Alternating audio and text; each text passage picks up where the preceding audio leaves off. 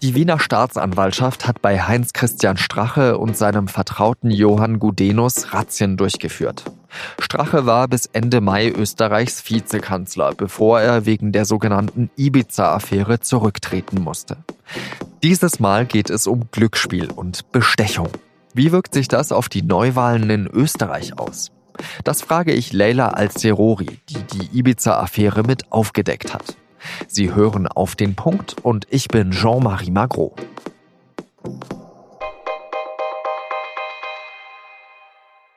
Man hat in der Vergangenheit schon des Öfteren versucht, mich zu Fall zu bringen, zum Beispiel durch bewusst gesteuerte falsche Drogengerüchte, durch Versuche, mich ins rechtsextreme Eck zu drängen und auf unterschiedlichen Ebenen zu diskreditieren. So Heinz Christian Strache Ende Mai, als er seinen Rücktritt als Vizekanzler erklärt. Damals hat unter anderem die Süddeutsche Zeitung Ausschnitte eines Videos veröffentlicht. Darin treffen sich Strache und sein politischer Vertrauter Johann Gudenus mit einer vermeintlichen Nichte eines russischen Oligarchen in einer Villa auf Ibiza. Strache macht in dem Video Kommentare, die darauf hindeuten, dass er es nicht ganz so streng mit dem Rechtsstaat nimmt. Er zeigt sich offen für Korruption, für die Übernahme der auflagenstärksten Zeitung Österreichs durch die Nichte, er will kritische Journalisten austauschen lassen und er schlägt Wege für Parteispenden vor, die an Spendengesetzen vorbeiführen. Während Strache deswegen von allen Ämtern zurücktritt, tritt Gudenus gleich aus der ganzen Partei aus. Und jetzt, drei Monate später, ermittelt die Wiener Staatsanwaltschaft wegen eines anderen Vorwurfs wieder gegen Strache und Gudenus. Sie hat die Wohnräume der beiden untersucht. Die Staatsanwaltschaft ermittelt auch gegen vier andere Personen und einen Verband. Es geht um den Verdacht, dass die FPÖ und ein Glücksspielunternehmen einen Deal gemacht haben sollen. Der FPÖ-Politiker Peter Siedlow ist Anfang 2019 in den Vorstand der Casinos Austria berufen worden. Die Casinos Austria, das muss man wissen, das ist eine Aktiengesellschaft, die alle Casinos in Österreich betreibt. Siedlow soll dort aber nur in den Vorstand gekommen sein, weil er FPÖ-Politiker ist. Dafür soll dann die FPÖ in der Regierung in Aussicht gestellt haben, Gesetzesvorschriften beim Glücksspiel zu lockern. Bei mir ist jetzt Leila Al-Seruri im Studio, die war eine derjenigen Redakteurinnen und Redakteure, die die Ibiza-Affäre mit aufgedeckt haben. Leila, was genau soll denn jetzt bei dieser neuen Affäre vorgefallen sein? Also bei diesen Razzien ging es jetzt um Ermittlungen im ähm, Umfeld um die Casinos Austria. Es soll um eine Bestellung gehen des derzeitigen Vorstandschefs, also Finanzvorstandschefs Peter Siedlow. Das ist ein FPÖ-Politiker.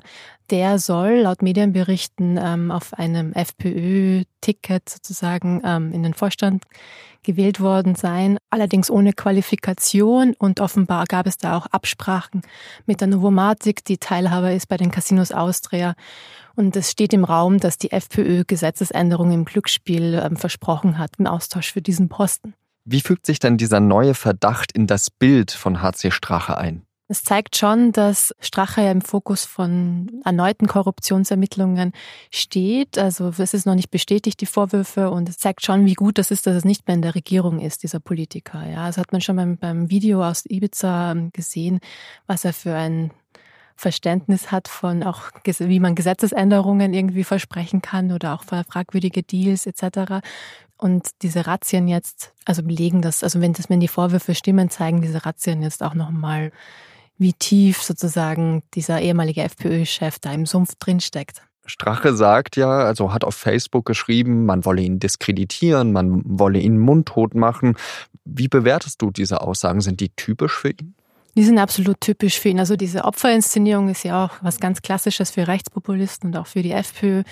Dass Strache so schnell in diesen Modus, in diesen Ich bin das Opfer-Modus umgeschaltet hat, ist schon verwunderlich, weil die Vorwürfe und das, was er sagt auf dem Ibiza-Video, ist ja jetzt auch nicht lapidar.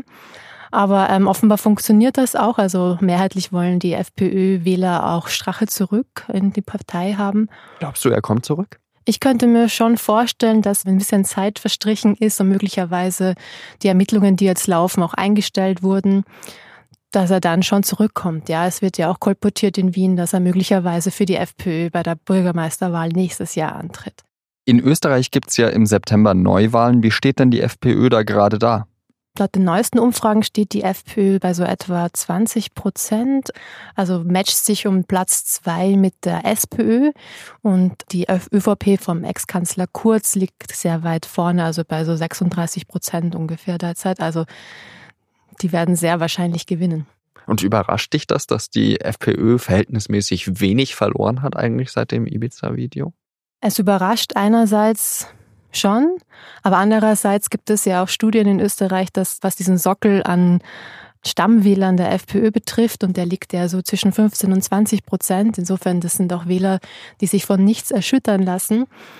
Und insofern ist das, äh, sind diese 20 Prozent dann auch so das Potenzial, das diese Partei hat und offenbar auch nicht, das auch nicht zu erschüttern ist, egal durch welche Enthüllungen.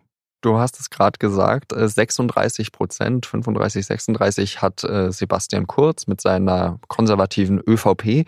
Der leistet sich ja jetzt sogar, dass er keine Großspenden mehr annimmt. Warum hat er das nicht mehr nötig? Also er steht einerseits sehr, sehr bequem da in diesem Wahlkampf, ne, mit einer sehr guten Position.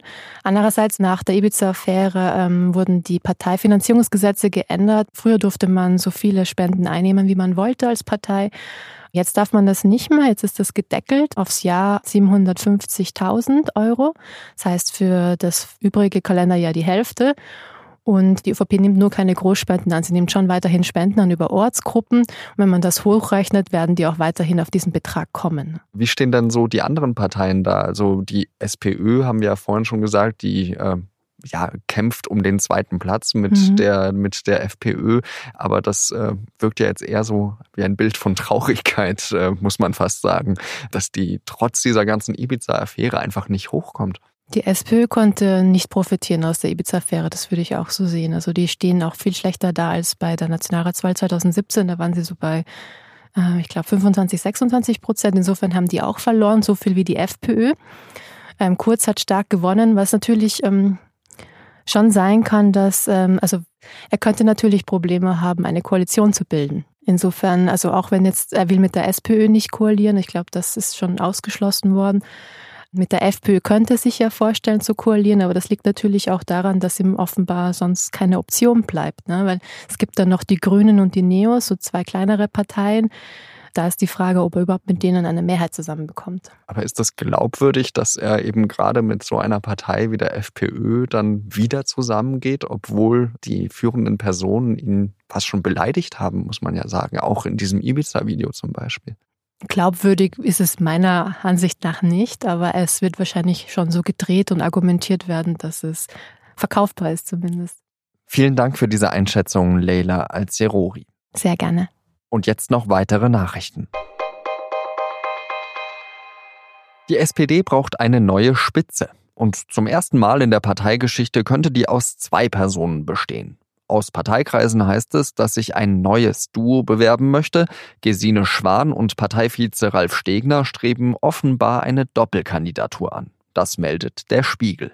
Am Freitag wollen sich die beiden in Berlin öffentlich erklären, heißt es. Schwan ist momentan Vorsitzende der SPD-Grundwertekommission. Sie hatte sich zweimal erfolglos um das Bundespräsidentenamt beworben. Stegner war in Schleswig-Holstein Finanz- und Innenminister. Die Bewerbungsfrist für den SPD-Vorsitz läuft noch bis zum 1. September. In unserer Auf den Punkt Folge vom Dienstag haben wir schon über die drohende Wirtschaftskrise gesprochen. An diesem Mittwoch hat das Statistische Bundesamt jetzt neue Zahlen herausgegeben. Demnach ist die deutsche Wirtschaft im Vergleich zum letzten Quartal geschrumpft. Zwar nur um 0,1 Prozent, aber wenn sie im nächsten Quartal nochmal schrumpft, dann sprechen Ökonomen offiziell von einer Rezession. Wirtschaftsminister Altmaier nennt diese Zahlen ein Warnsignal.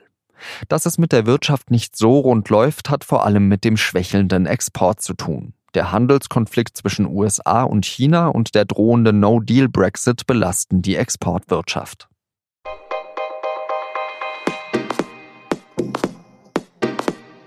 Der italienische Innenminister Matteo Salvini ist die Galionsfigur der europäischen Rechtspopulisten. Seine Partei, die rechte Lega, ist in Umfragen so stark wie noch nie. Auch deswegen hat Salvini die Koalition in Italien für gescheitert erklärt und will so schnell wie möglich neu wählen lassen. Um so der nächste Premier Italiens zu werden. Schafft er das? Darüber spricht meine Kollegin Laura Terberl mit der Italienkennerin Andrea Bachstein in der neuen Folge unseres Recherche-Podcasts Das Thema. Das war auf den Punkt. Redaktionsschluss war 16 Uhr. Am Donnerstag gibt es keine Folge, da ist nämlich Marie Himmelfahrt in Bayern und im Saarland. Uns gibt's dann am Freitag wieder. Bis dahin eine schöne Zeit. Adieu.